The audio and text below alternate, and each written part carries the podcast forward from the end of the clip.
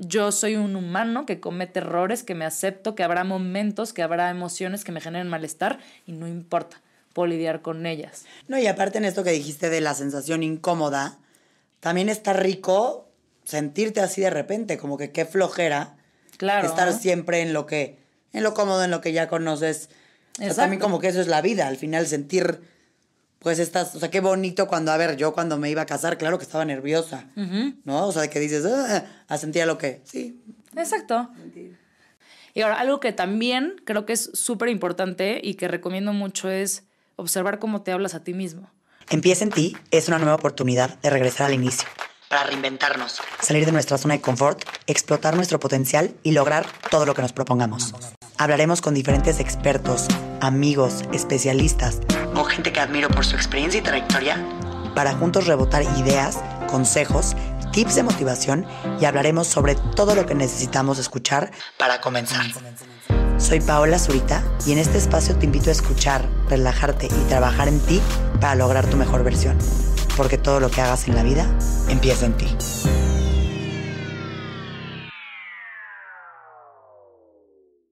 Hola a todos, bienvenidos a un nuevo lunes de Empieza en ti. Gracias por estar una nueva semana aquí escuchando este bellísimo podcast.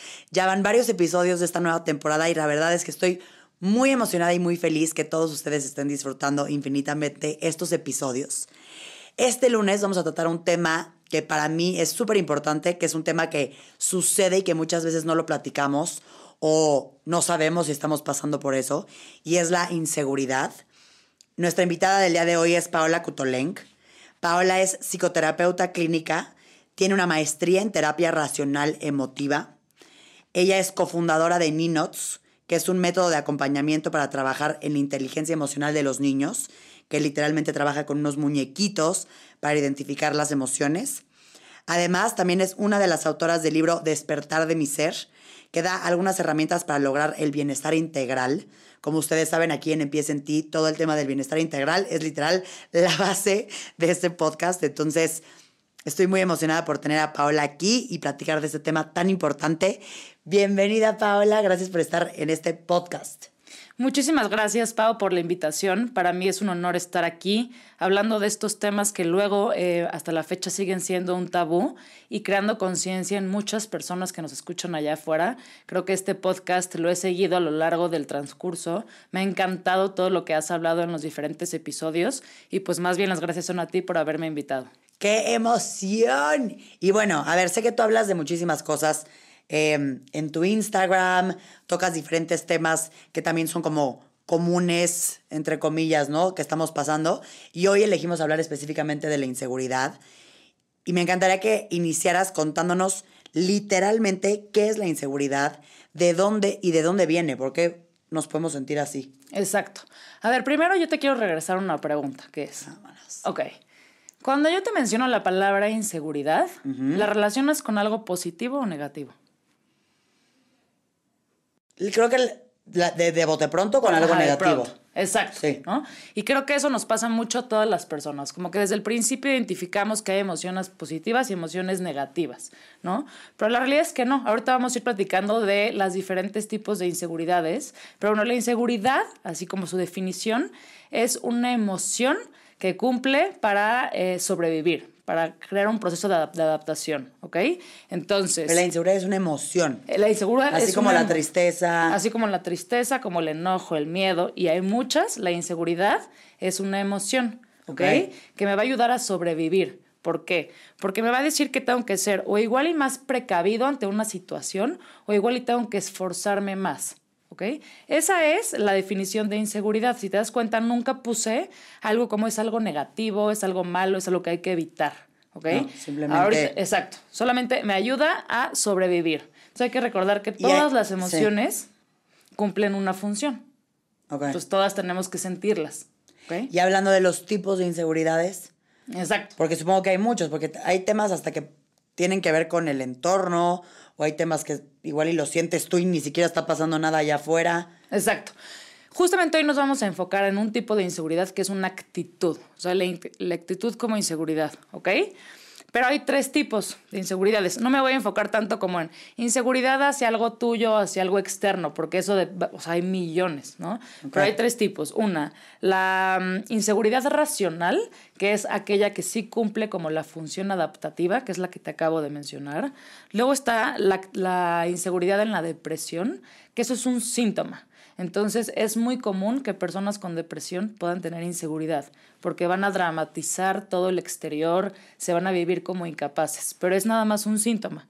Y luego está la actitud de inseguridad, que esa es completamente irracional, es repetitiva y es la que me va a limitar ya en mi vida a día, en mi día a día. Entonces, me gustaría que hoy nos enfocáramos en la actitud de inseguridad.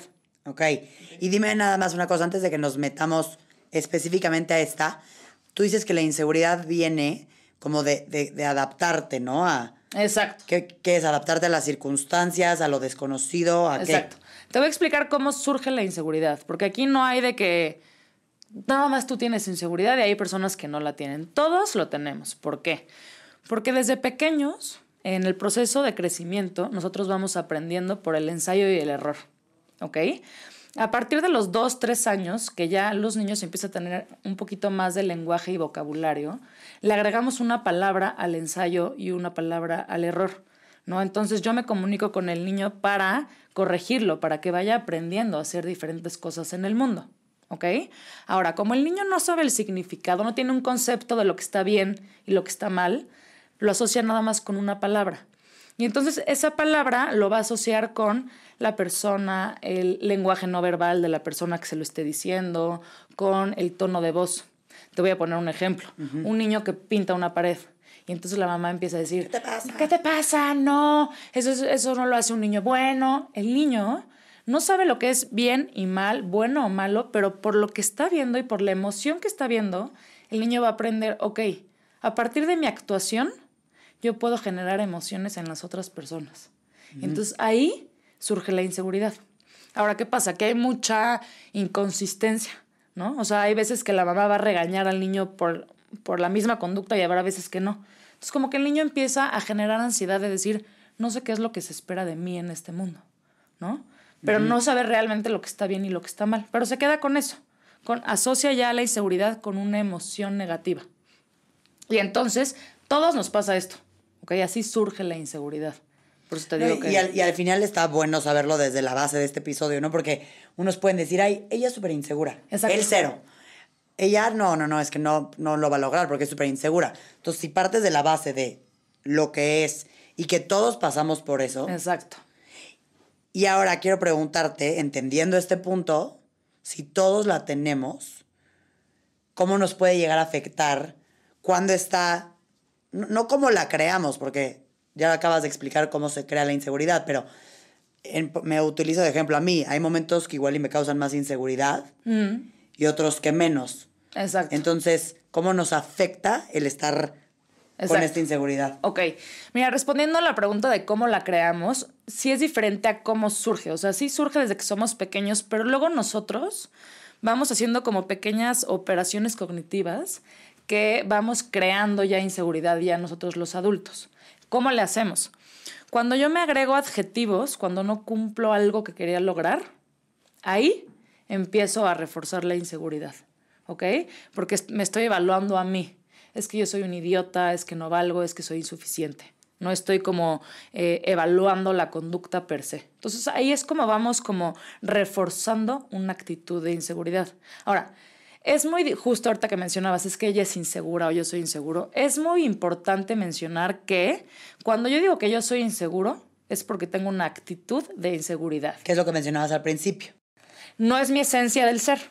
Entonces, cuando yo sé que es una actitud y que no soy yo, está sujeto a modificación. ¿No? ¿Cuántas veces es, es que yo soy inseguro?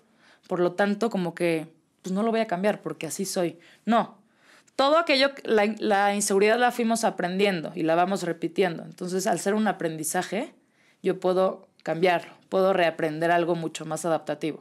Entonces, nada más quería mencionar esto, ¿no? Que no es que haya personas inseguras, tienen actitudes de inseguridad, pero que las pueden cambiar. Y, hasta está, y hasta está bueno saber y aprender hasta hablarlo y decirlo así, ¿no? De, estoy teniendo una actitud de inseguridad, no dándote la etiqueta luego, luego de, es que yo soy insegura. Exacto. O él es inseguro, porque entonces te casas con esa idea Exacto. y ya valiste gorro. Por eso es lo que te digo, que así se va reforzando la inseguridad, ¿no? Yo tengo este, pacientes que escucho mucho, ¿no? De, pues es que a mí de chiquito me dijeron que yo era malo en matemáticas. Y entonces soy malo, o sea, sigo siendo malo, ¿no?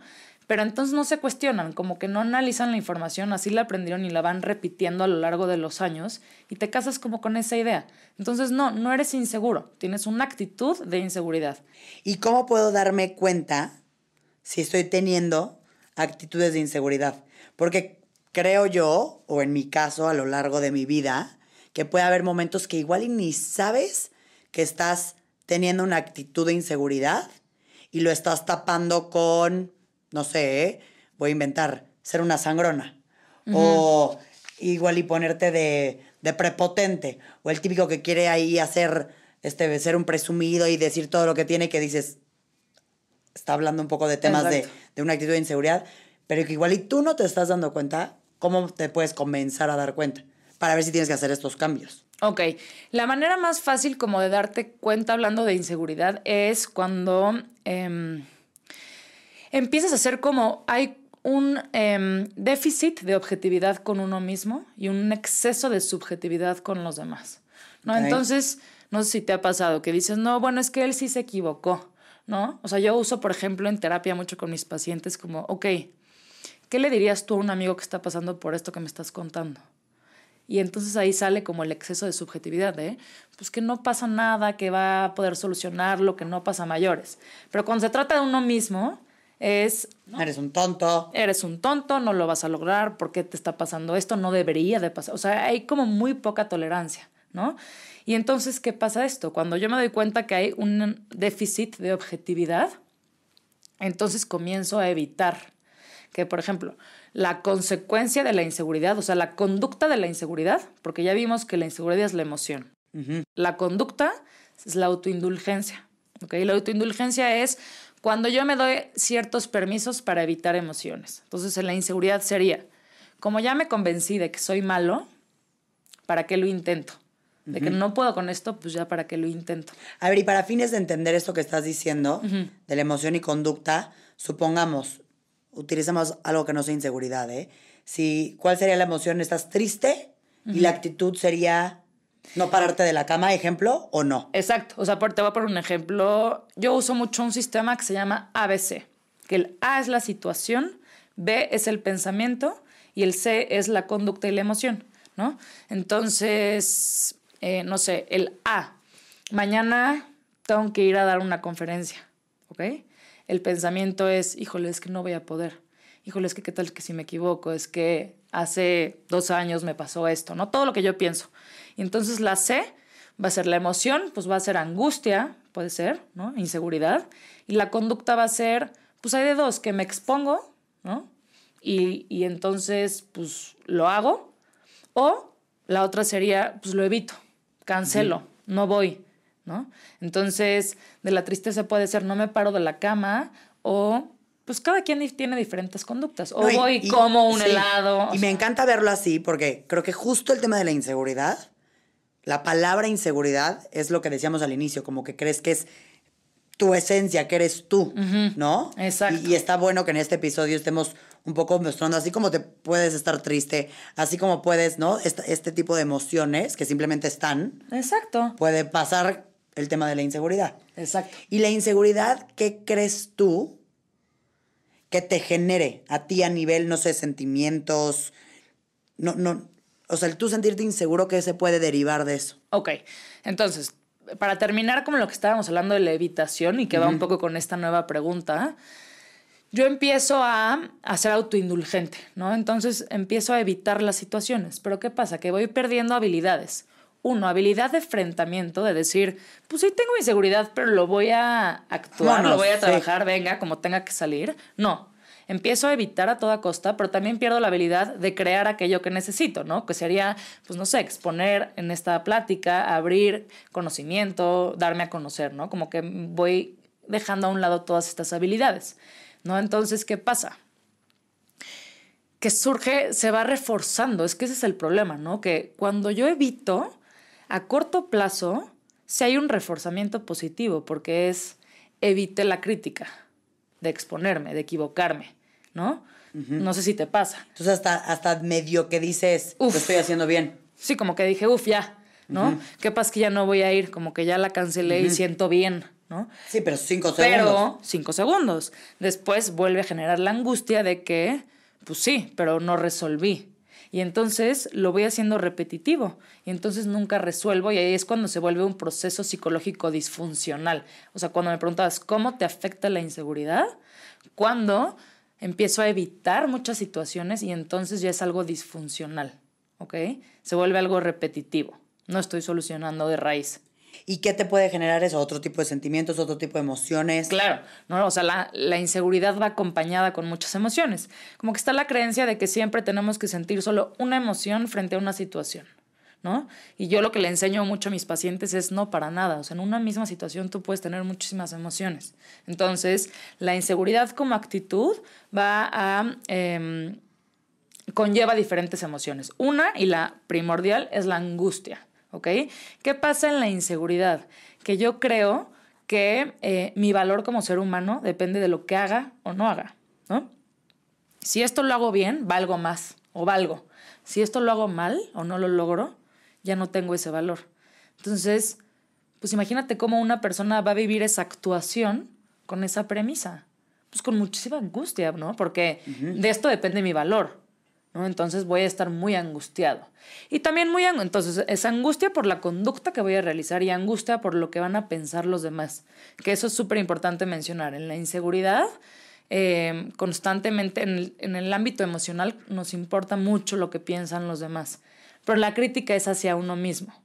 Lo que pasa es que yo estoy anticipando. Sí, ¿por qué se deriva que te importe tanto? Yo estoy anticipando que me van a criticar, ¿no? Pero entonces digo, es que pues claro, como yo soy así, pues ellos se van a dar cuenta, ellos van a pensar esto. Como yo soy una tonta, pues es obvio que van a decir esto. Entonces, la crítica es con uno mismo, pero por pensar, o sea, por asumir que los demás me van a criticar. No sé si me expliqué.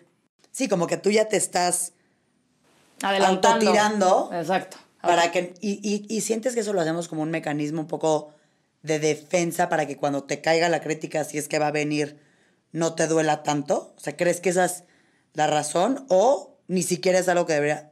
Puede ser que sí. Te voy a decir algo. Em, también juega, no sé si alguna vez has escuchado las creencias limitantes, que todos tenemos creencias.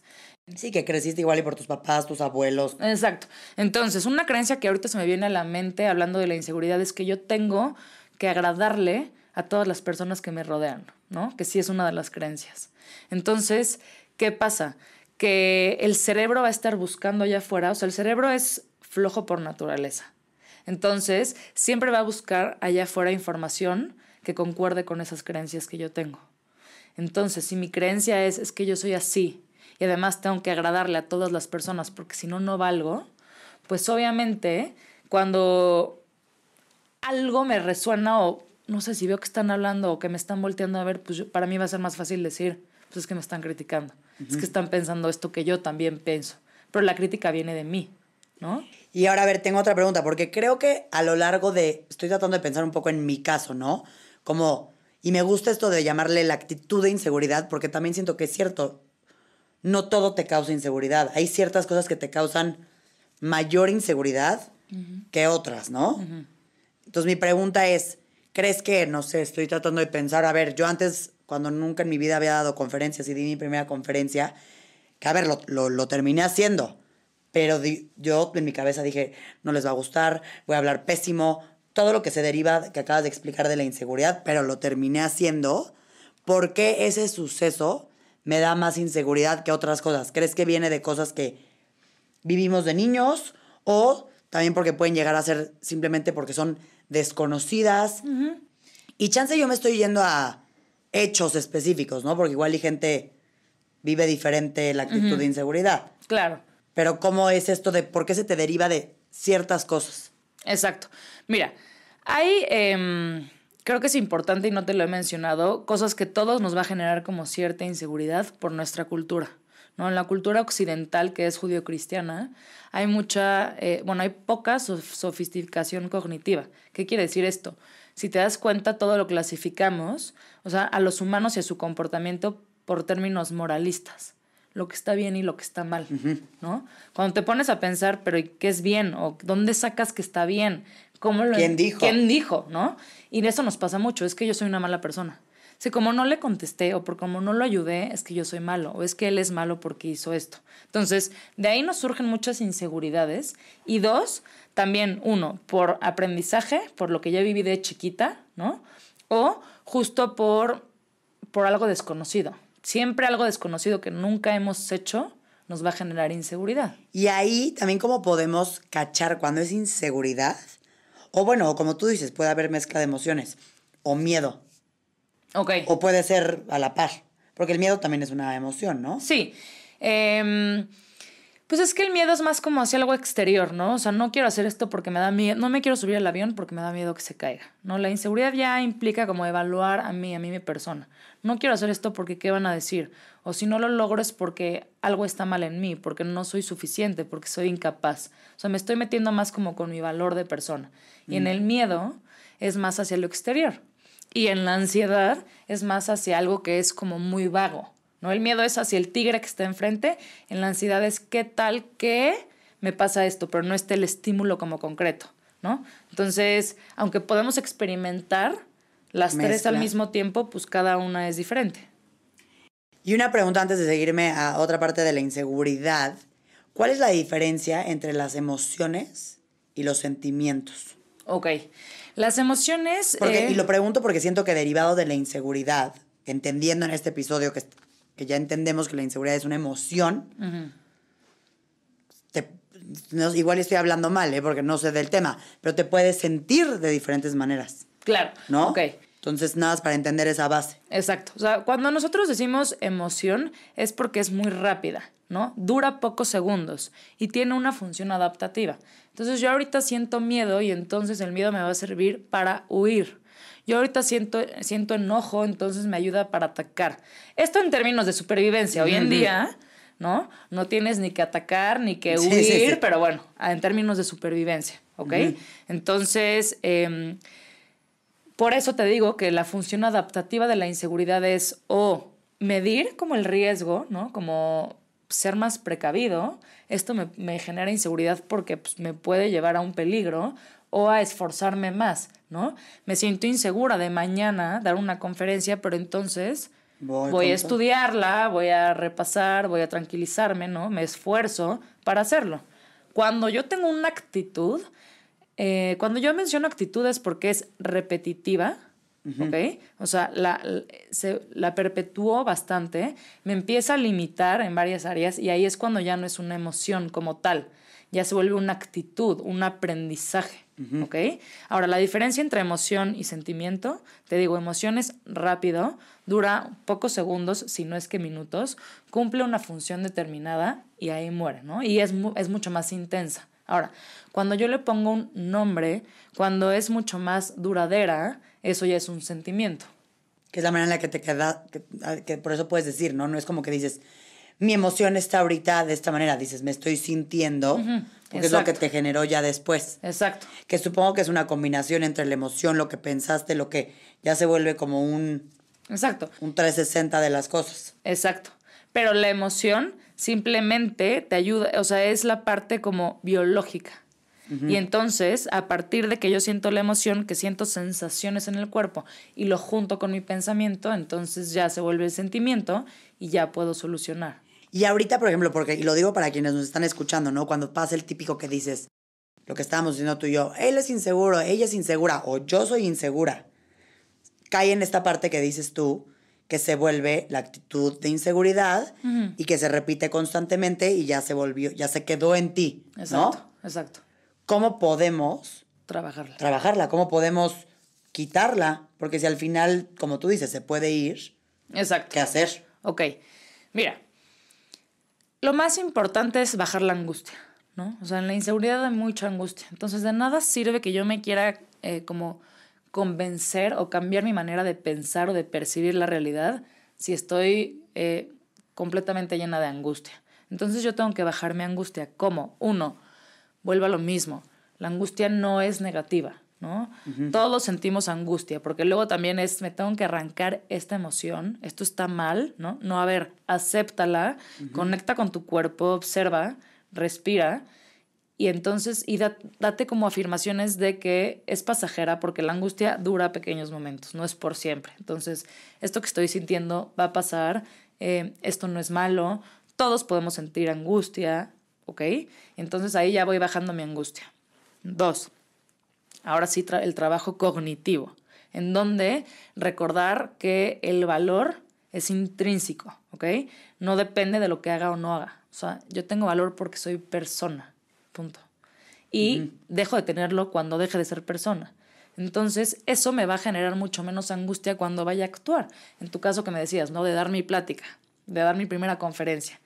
Pues, ¿qué te pudiste haber dicho en ese momento? Es, Probablemente puedo cometer un error, probablemente no salga como lo haya esperado, pero eso no significa que entonces... Soy menos. Soy menos o no sea suficiente o me tengan que rechazar. No, simplemente evaluar la conducta.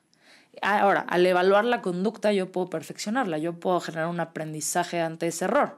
Cuando me evalúo a mí, lejos de aprender de ese error, más bien voy a evitar, ¿no? Y por eso te digo que se vuelve una actitud, porque empiezo a evitarla por completo, pero es para arrancarme la angustia. O sea, cuando yo evito, no es evitar la conferencia per se, es, evitar la angustia que me genera y la devaluación que me voy a hacer si, no, si me equivoco en algo.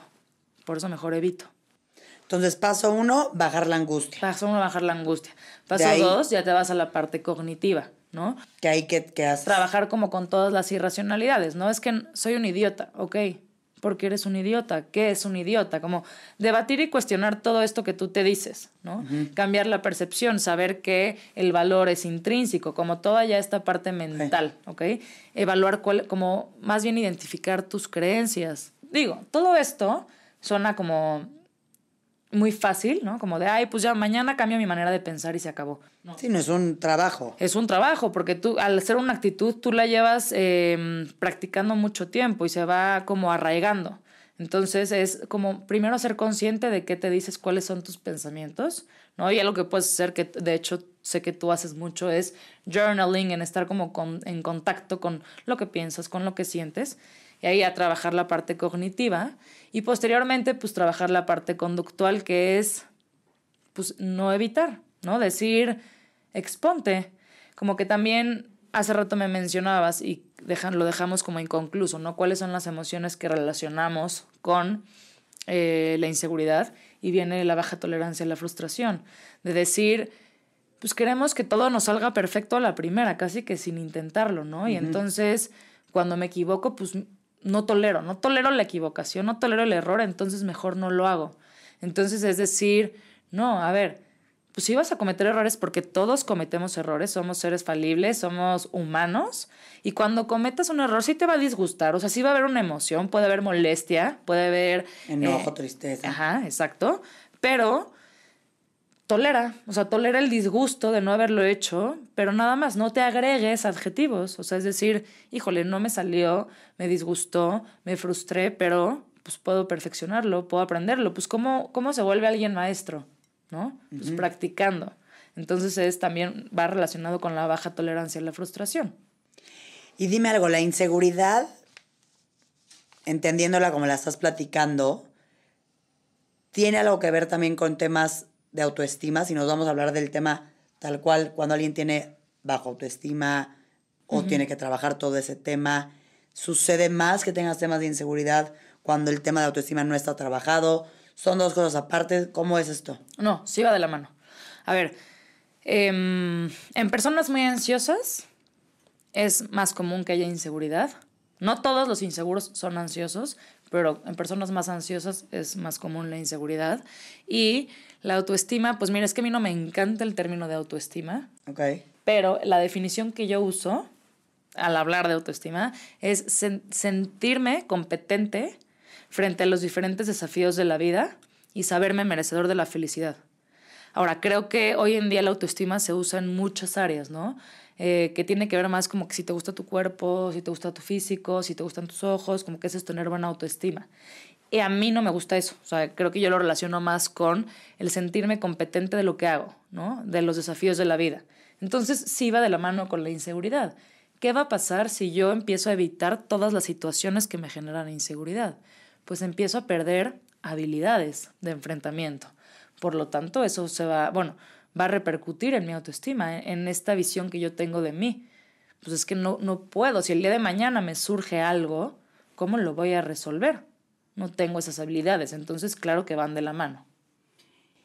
Y en esta parte, el autoestima, así como la inseguridad es una emoción, ¿qué es el autoestima? ¿No es una emoción? No, no, no. La autoestima no es una, no es una emoción. Es porque no, no tiene una función de adaptativa, de supervivencia. O sea, la autoestima es como este mm, concepto que yo tengo de mí misma. Ahora, digo, no me quiero desviar mucho, ¿no? Pero hay que entender que la autoestima no es lineal, ¿no? También creo que en redes sociales se, se dice mucho este mensaje, ¿no? De casi casi que la autoestima es un examen. Entonces, trabaja tu autoestima y si ya tienes buena autoestima, ya todo está check. Ya, ya lo hiciste de aquí al resto de tu vida. No, la autoestima no es lineal y va a haber momentos en el que te sientas mucho mejor contigo misma y habrá momentos en los que te insegures más, ¿no?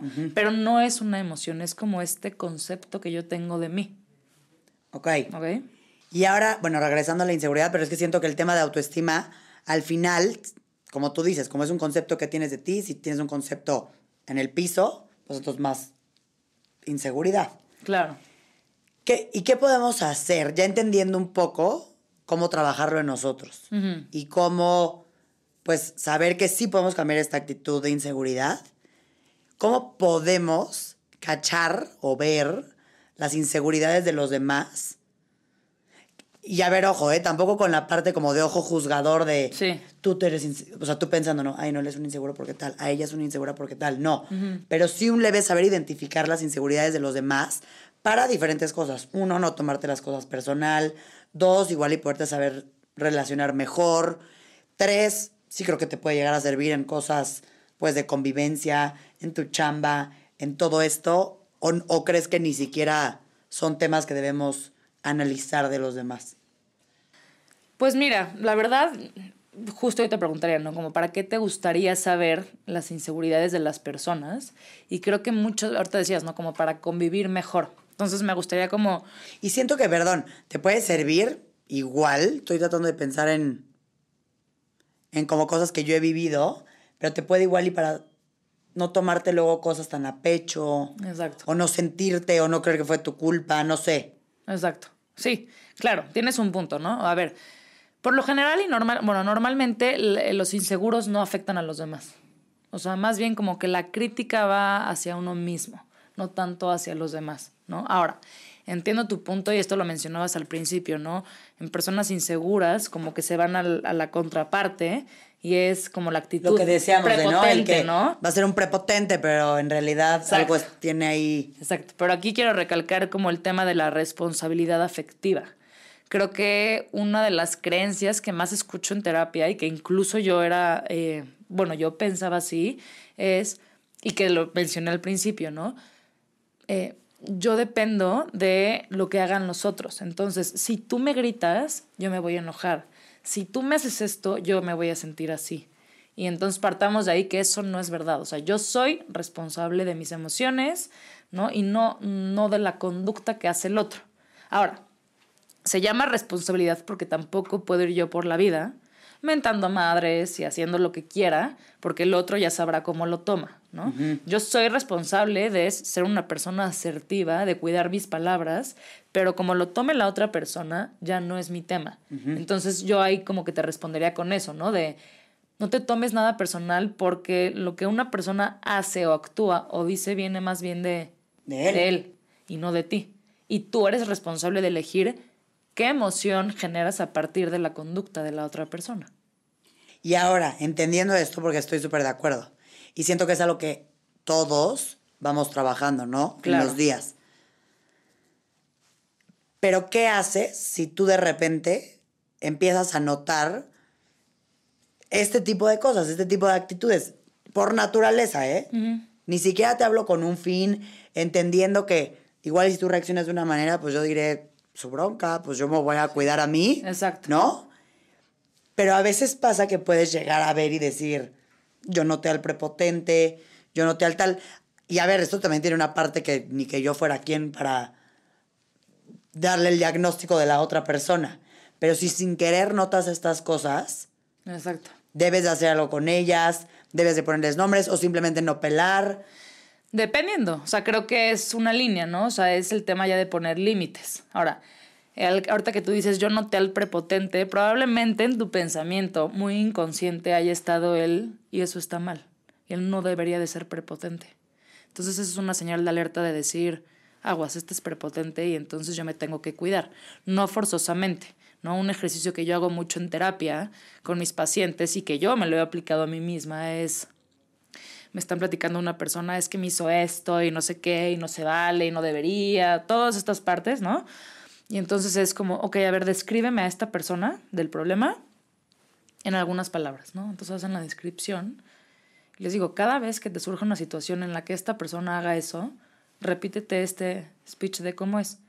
Pues es que así es, o sea, lo raro sería que actuara de una manera diferente, pues así es. Entonces tú empiezas como a generar mucho más em, aceptación de la otra persona. Y eso es lo que yo trabajo en terapia, ¿no? La terapia TREC, que es donde yo hice la maestría, es la aceptación incondicional del mundo, de mí mismo y de las personas.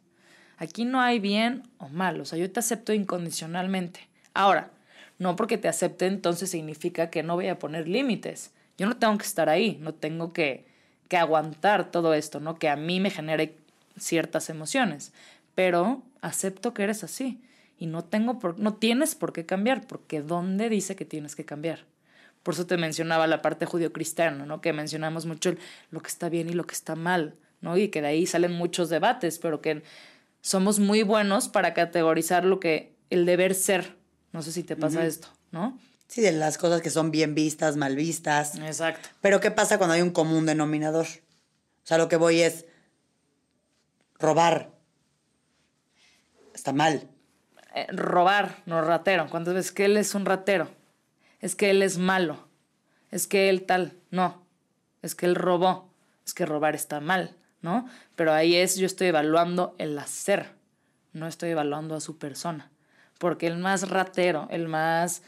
El que más crímenes haya cometido, o sea, ni siquiera me quiero poner aquí a decir, sigue teniendo valor como persona. Pero nosotros no, no nos cabe eso en la cabeza. Entonces, es que él es malo.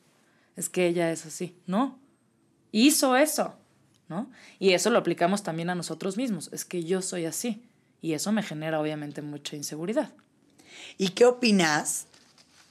Hoy, por ejemplo, en redes sociales, se puede ver en muchas cuentas, en muchos lugares, personas, y ni siquiera en redes sociales, también talleres, varias cosas en todo este mundo virtual, en donde constantemente, ¿no? Te están diciendo, a ver, no te sientas insegura, te voy a ayudar a tus inseguridades, y escuchamos diferentes versiones o cosas alrededor de esta emoción o de esta actitud. ¿Qué opinas? Yo creo que eh, entiendo que no nada más sea en redes sociales, pero creo que se acentúa más en redes sociales, ¿no? En donde el discurso ya es muy ámate, acéptate, ten la mejor autoestima. Y claro, no, no es que sea un discurso malo, no es que proponga algo que afecte a las personas, pero de verdad que yo lo veo con varias chavitas que toman terapia conmigo y me dicen, ok, está bien, ya lo entendí, ¿qué hago? ¿Cómo se hace eso? ¿No? Suena tan fácil, ámate, ámate, ámate, que pues no, no es así de sencillo y no es lineal, ¿no? Habrá momentos que te ames más y habrá momentos que no, pero empieza por aceptarte y por saber que el amarte no quiere decir que estés exento de estas emociones o de estas situaciones. Sí, o de sentirte No feliz y perfecta todo, el tiempo. No, más bien es yo soy un humano que comete errores, que me acepto, que habrá momentos, que habrá emociones que me generen malestar y no importa, puedo lidiar con ellas. No, y yo creo que amarte también viene del lado de abrazar tu parte oscura. O sea, yo siento que obviamente tú te vas a autocaer perfecto y todo va a estar bien en tu momento lindo, en tu momento padre, cuando estés sintiendo felicidad, cuando estés sintiendo este, puras emociones que gente llama positivas cuando justo estamos diciendo todo lo contrario, que no hay ni bien o mal. Como que es fácil quererte en esa parte. Y siento que la aceptación llega cuando te quieres en tu 360. Exacto. Cuando te quieres en, en todos tus estados, de todos tus lados. Y a mí justo alguna vez como que me decían, ¿no? Cuando empiezas a realmente conocerte y a realmente aceptarte, es cuando abrazas esa parte oscura. Exacto. O sea, cuando ves ese lado y dices, venga, y también. Y además el término oscuro, o sea, yo ni siquiera agregaría la parte oscura, ¿no? Sino acepto esta parte humana mía, que todos tenemos, ¿no? Pero no me lo voy a... No es Sí. un adjetivo, ¿no? Sí, Pero claro. entiendo tu Eh, punto, Sí, 100%. ¿no? O sea, como sí, que- hasta en eso. Sí. Que lo haces como con fines de entender. Ajá. Que yo lo que siempre digo cuando pienso o hablo de las emociones es, no hay emociones negativas ni positivas, simplemente es, hay emociones que te hacen sentir de cierta manera. Exacto. Y hay estados en los que te quisieras sentir más tiempo. Exacto. Y hay estados en los que, Y- ¿no? O sea, Claro. que en estos estados, pero lo que tú dices, lo importante que es, no, a mí me pasaba antes mucho, justo viendo esta parte de estar bien, estar felices, estar... ne, ne, ne, ne, que si me sentía triste o me sentía enojada, casi casi era, hey, salte de ahí, salte de ahí porque, ¿cómo vas a estar ahí? Ya, va y tristeza, vámonos para el otro lado, vamos a estar bien. Exacto. Y que luego volteas y dices, eso está peor porque estoy reprimiendo. O sea, en vez de dejarme igual y sentir tantito que estoy súper triste o que estoy muy angustiada en ese momento o que la estoy pasando mal, lo reprimes y es peor porque entonces eres como un robotcito de, Exacto. Ahí de es la felicidad, entre comillas. Claro, y ahí es cuando la emoción no cumple con, con su función. Por eso te digo que cada emoción tiene una función. Entonces, si, si yo, por no tolerarlas, por creer que son malas, que hay que evitarlas, las rechazo, las tapo con un dedo, pues claramente no, no van a cumplir esa función. Ahora, entiendo tu punto. Si quisiéramos clasificar a las emociones, nunca en positivas y negativas, pero sí en adaptativas y desadaptativas. Si cumplen con su función y te activan y te llevan a actuar, son adaptativas. Si la emoción es tan fuerte que te frena, que te limita, que evita, que no resuelves, ahí es cuando es una emoción desadaptativa. Que hasta en la misma alegría, que, que podríamos considerar como una emoción que siempre hay que sentir todo el tiempo, puede haber que se, puede ser desadaptativa. Y es cuando se vuelve en euforia. Y entonces no duermo y gasto y hago. Y entonces ahí es cuando se puede ver muy bien que no es que sean porque se sientan bien o mal, sino es que tanto me acercan a mis objetivos, que tanto. Y que en un curso que yo tomé, justo me encantó la manera en la que expresaron las emociones. Teníamos un, un este, una como tabla y justo decían, aquí vale gorro si son positivas, si son negativas. No hablaban desde el lado de adaptar o, o no adaptarte. Ellos hablaban desde el lado de simplemente hay emociones que te drenan la energía y hay emociones que te dan más energía. Exacto. ¿no? Porque hasta la misma euforia te va a drenar. Exacto. Todo depende ¿no? de la O sea, intensidad. que podrías verla como emoción positiva. Si estás ahí a tope, te va a drenar. Entonces, lo que te explicaban aquí es cómo te quieres sentir en tu tanque de energía. Como que describía que todos tenemos un tanquecito. Exacto. Y el tanquecito, obviamente, no siempre es constante, ¿no? Va bajando, va subiendo, está en medio, está tal. Entonces, te dicen, este tanque, cuando tú de repente sientes tal emoción, se baja. Tal emoción, sube. Tal emoción, vuelve a bajar. Entonces, es simplemente ir midiendo tus estados y cómo quieres medir tu energía. Exacto. ¿Y cómo vas a medir esas emociones? Por la intensidad, la frecuencia y la duración. O sea, cómo yo trabajo con mis pacientes para ver si sus emociones están siendo adaptativas o desadaptativas, midiendo estos tres rubros. ¿Qué tan intensa fue tu emoción? O sea, ¿fue congruente con lo que estabas viviendo o no? ¿Qué, ¿Cuánto tiempo te duró? ¿No? Y qué tan frecuente surge esta emoción. Y a partir de ahí entonces ya voy teniendo como un parámetro, o sea, sí puedo medir. Algo que quiero cambiar se tiene que medir, si no, pues cómo lo voy a cambiar. Pero nunca categorizando en negativo o positivo. ¿Me explico? Y para quienes están escuchando este episodio, ¿qué, qué, qué, qué tips muy puntuales justo de dónde vienes, ¿no? Que escuchamos de repente todo esto en redes sociales y dices, bueno, ¿y ahora cómo fregados le hago? Claro, ajá. Que sé que ya tocamos un poquito el tema al inicio del podcast, pero ¿qué podemos hacer textual para comenzar a trabajar nuestra inseguridad? Exacto. Mira, una técnica que a mí me gusta mucho y que es como una metáfora es la casa de los sustos para trabajar la angustia. Cuando yo tengo angustia, mi pensamiento se queda como una nube. O sea, es, híjole, es que ¿qué pasaría en tu caso, no? ¿Qué pasaría si me critican en mi conferencia? Pero ahí se queda. No terminas la historia. Y entonces es como una referencia de la casa de los sustos. Cuando tú vas caminando por una casa, vas pasando diferentes cuartitos y cada cuarto te va generando muchísima angustia y crees que no va a haber salida, ¿no? O sea, es decir, ¿cuándo va a llegar la salida, ¿no? A, la luz de esta oscuridad. Entonces, lo que yo hago mucho es terminar la historia. Ok, vas a ir a tu conferencia y te van a criticar, ¿no? Te, van a juzgar. ¿Qué, ¿Qué pasaría si te juzgan? No, pues pasaría esto, ¿ok? Y si eso pasara, ¿qué pasaría? ¿Y qué sería lo peor que podría pasar? Y entonces yo voy pasando, transitando por todos los cuartos de la casa de los sustos, hasta llegar a un punto en donde salgo. Salgo a la luz, termina la casa.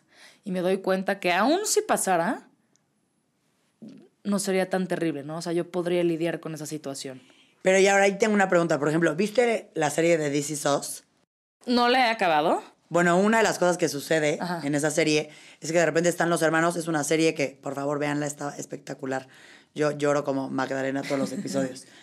Pero sucede que justo están dos hermanos, así como si tú y yo fuéramos hermanas, y vamos a ir a algún suceso de nuestras vidas y traemos pavor, inseguridad, miedo, todo, y empiezan a aventar los peores escenarios. Empiezo, me voy a caer, tú empiezas. No sé, voy a replantear lo que acabo de decir. Por, por ejemplo, se va a casar nuestro hermano. Ok. Y los dos estamos muy nerviosos. Y te digo, ¿estás nerviosa? Sí, tú también. Ok, vamos a decir todo lo peor que podría pasar. Entonces yo empiezo. Se va a caer en el altar. Tú dices, va a huir antes de llegar. Da, da, da, da, da. Empiezan a disparar todos los escenarios, más catastróficos. Y listo, se callan y ya, sienten paz. Sí. Que es un poco esto que acabas de decir. Exacto. Y yo recuerdo cuando lo escuché, dije, qué buen, o sea, qué buena manera de como, que liberarte de esa angustia que a mí de repente yo inconscientemente me sirve y lo hago, cuando de repente ya me fui así, ta, ta, ta, ta, ta al peor escenario, ¿no? Que, hasta, que sé que lo estoy haciendo para autodarme paz, pero también, y aquí por eso quiero tu punto de vista, de repente me da miedo estar cayendo en... Al, al, plantear esos escenarios, no tanto en catastrofizar, porque pues sí ya lo catastroficé, pero es para mi calma, pero ubicas cuando te dicen como visualiza mejor esos escenarios en positivos. No llames esas energías. Este, hasta el hecho de casi casi estarlo decretando para que te llegue. Ok. ¿Qué sucede con esa parte? Porque supongamos, ¿no? Tú lo estás haciendo para tu paz mental y ya, güey, no pasó nada. Te planteaste el peor escenario, no pasó nada.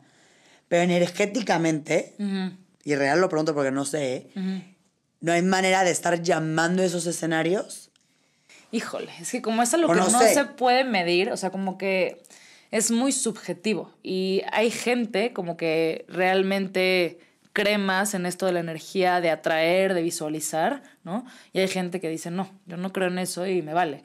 Entonces, como que tampoco polarizar el todo o nada, ¿no? Es decir, ahorita justo, ¿no? Se va a casar nuestro hermano, que vamos a disparar, ¿qué es lo peor que podría pasar? Y sí, sí es una técnica que funciona, que yo utilizo muchísimo y que al principio he tenido pacientes que me dicen, ¿por qué te estás yendo tan allá? ¿No? O sea, eso me genera mucha angustia. Bueno, pues ahí está. No, me, no quiere decir que vaya a pasar, pero quiere decir que si pasara, podrías lidiar con eso. Nada más que tú huyes de esa situación. Ahora, tampoco se trata de que cada vez que te surja el pensamiento tengas que irte a hacer ese ejercicio. También está la distracción cognitiva que es, ok, me estoy sintiendo nerviosa, bueno, hay otras muchas más técnicas, ¿no?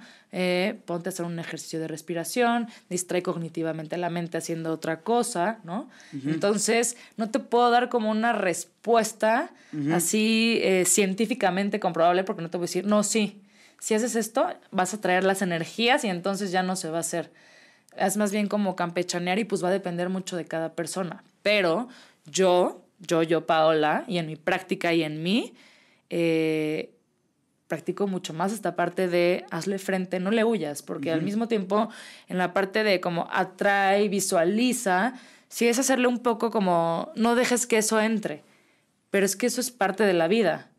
Situaciones difíciles siempre van a pasar, entonces más bien es si pasa, qué podría pasar, o sea, como que anticipate, pero anticipate no catastróficamente, sino como de manera racional. No sé si me expliqué. Sí, sí, sí.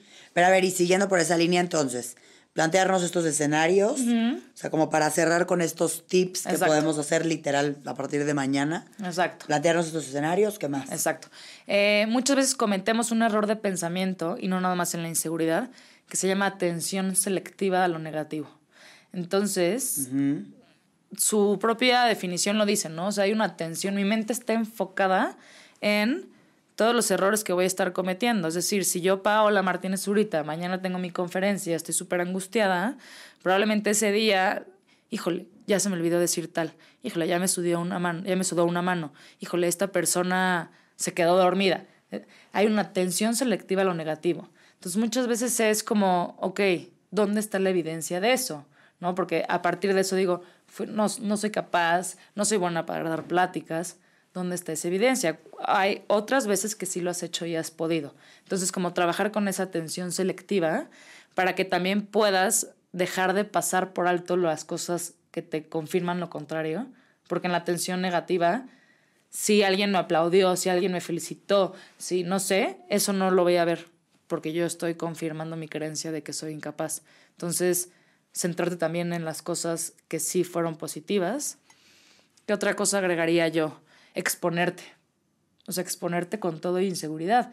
La gente que se expone no se expone sin emoción, ¿no? O sea, es...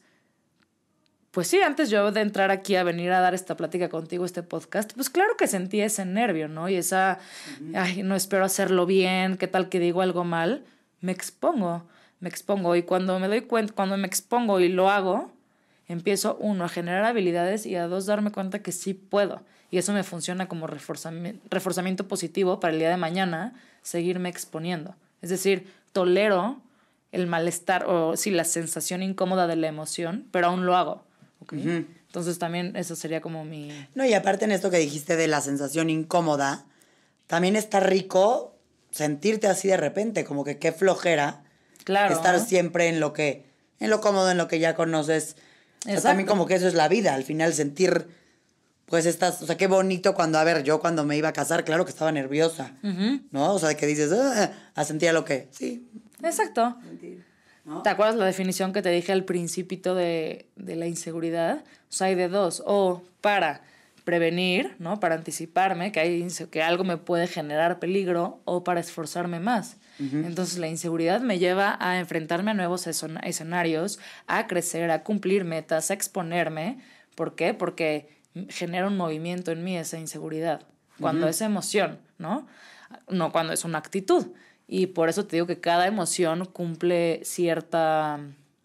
es adaptativa, ¿no? Porque me lleva a, a, pues a mi bienestar, a crear objetivos, a crear metas, a exponerme.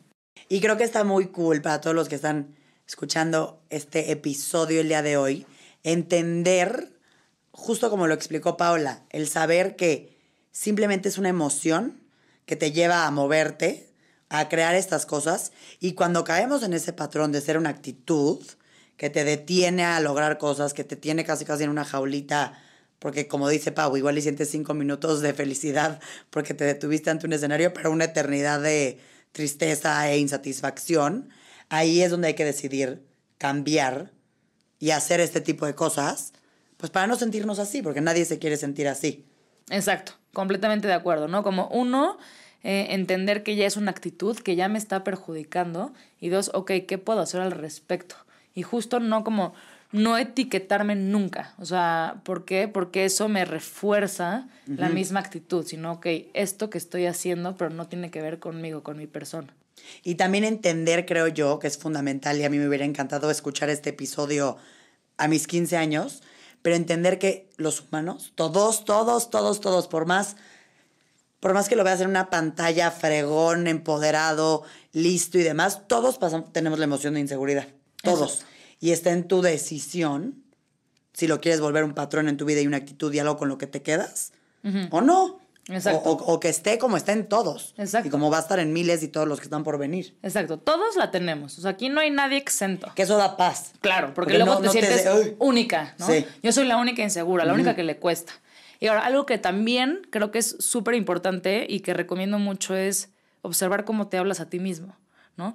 Ahora yo me doy cuenta que yo estoy como que muy atenta a cómo se habla la gente y cómo me hablo yo, pero no sé, te pongo un ejemplo. Mi mamá, eh, no sé, algo hace mal, no mal, pero comete un error, ¿no?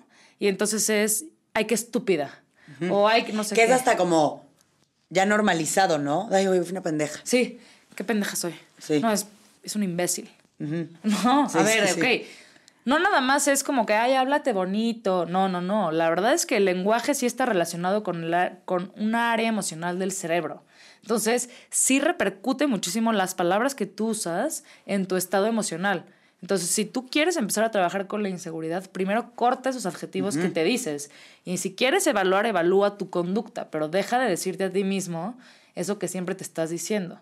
¿Y cómo lo haces? Y ni de forma cagada. Ni de forma cagada. Sí. Y cuando te caches, ¿no? De, "Ay, soy una estúpida. Ok, ya te lo dijiste, pero bueno, regrésate. No, no soy una estúpida. ¿Ok? Cometí un error. ¿Qué puedo aprender de este error? Pero eso no me hace ser una estúpida. Y aunque suene muy trillada y muy de, ay, no mames, eso no Sí, me va ya. a funcionar. No, sí te funciona. Porque entonces dejas de agregarte adjetivos frente a tus conductas.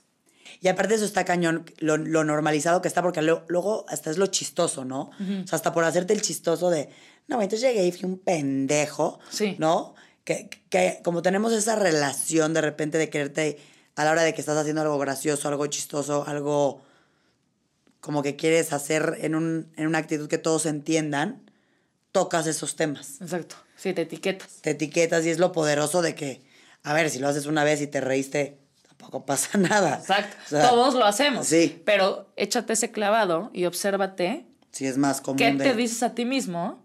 Igual y no en el momento cagado, cuando algo no te salió, cuando algo que tú querías hacer no salió. ¿Cómo te hablas? ¿No? Y entonces a partir de eso es como empiezas tú a trabajar con todo este tema de la inseguridad.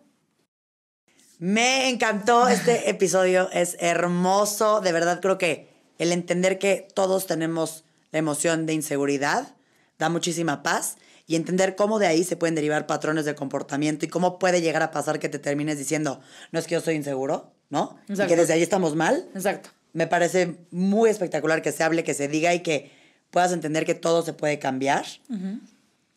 Compártenos, por favor, tus redes sociales, donde te pueden ver. Sí. Y en caso de que también, tanto de estos temas como de miles más, es a lo que tú constantemente hablas en tu Instagram y como que entender todo este lado de, de simplemente el humano de una manera pues, normal, ¿no? Que es. Es, exacto. Nunca agregando eh, adjetivos. Esto es, ¿no? Y cuando te caches diciendo, esto está bien, esto está mal, es que así debe de ser, según quién. ¿Por qué debe de ser así? O sea, el mensaje que yo quiero dar el día de hoy es de la información que tú tienes, eh, analízala, porque por eso nos hacemos inseguros. No analizamos la información, cuestiónala, debate lo que te estás diciendo, ¿ok? No porque te lo enseñaron. Es. Es. Hay mucho más allá. Y creo que esto aplica en todas las áreas del humano, ¿no? Totalmente Y- de acuerdo. ¿Cómo te encontramos en redes sociales? Me encuentran como Paola Cout, C-O-U-T de Tomás, punto psic, como de psicología. Y ya, eso es en Instagram. Solo tengo Instagram. Como dice Pau, ahí estoy subiendo muchos videos de salud mental, de diferentes emociones, actitudes. Y bueno, también si tienen alguna duda, cualquier comentario, pues también me pueden escribir directamente por ahí y con mucho gusto se los responderé. Y gracias a todos por escuchar este episodio de Empieza en ti. Feliz lunes, bonita semana y creo que es un gran tema para iniciar la semana.